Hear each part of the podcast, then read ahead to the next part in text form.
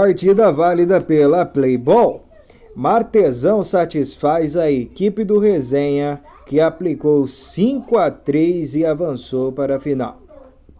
O craque da galera nas arquibancadas, sem sombra de dúvida, foi o Abelha.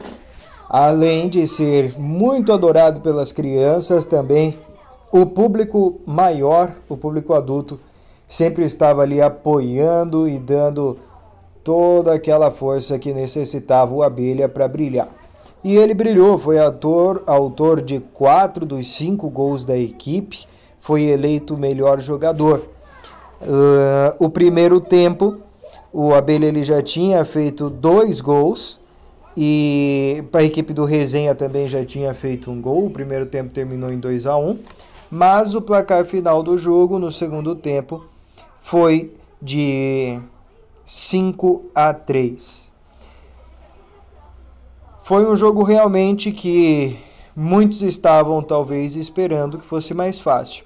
Mas o confronto, apesar do resultado, foi um confronto muito equilibrado. Claro, o Abelha ele se movimentou bem, ele esteve por todos os lados do campo, ele soube produzir um bom futebol e ajudou os companheiros dele, tanto na defesa quanto também no ataque. Mas a equipe deve também levar um grande destaque pela paciência porque sabia como conduzir a bola. É, dava tempo ao tempo para poder chegar no, no ataque da equipe do Martesão.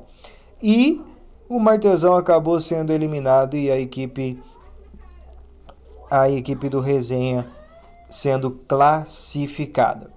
Com informações para a Copa Playball na pela Copa Amistel na Playball, Daniel Renier.